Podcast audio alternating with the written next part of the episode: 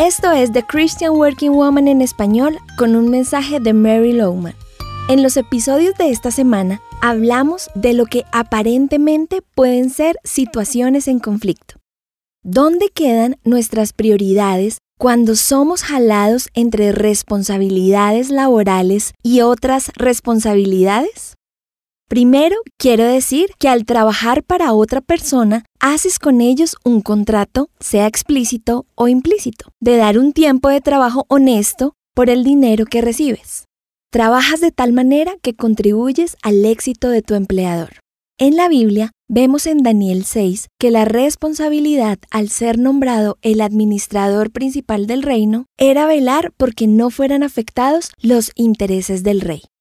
En otras palabras, contribuir al éxito del reinado. Y así son los oficios hoy día. A veces los empleados olvidan esto. Un cristiano debe trabajar lo más eficiente y efectivamente posible para que el empleador reciba un beneficio por dicho trabajo. Lo ideal es que trabajemos para una organización cuyo producto y servicio no sean contrarios a los principios bíblicos. Una joven cristiana me indicó que trabajaba como administradora en una tienda de videos donde rentaban películas con contenido explícito para adultos. Ella no estaba de acuerdo con la práctica, pero tenía una firme creencia que bajo la Constitución las personas podían ver lo que les plazca. Le hablé que no entendía cómo podía ella estar con una organización que se lucraba con la pornografía. ¿Cómo puede un cristiano a conciencia trabajar para una compañía que buena parte de sus ingresos se ha ganado ofreciendo pornografía. Por eso primero debemos asegurarnos de trabajar para una compañía cuyas prácticas no sean contrarias a la palabra de Dios.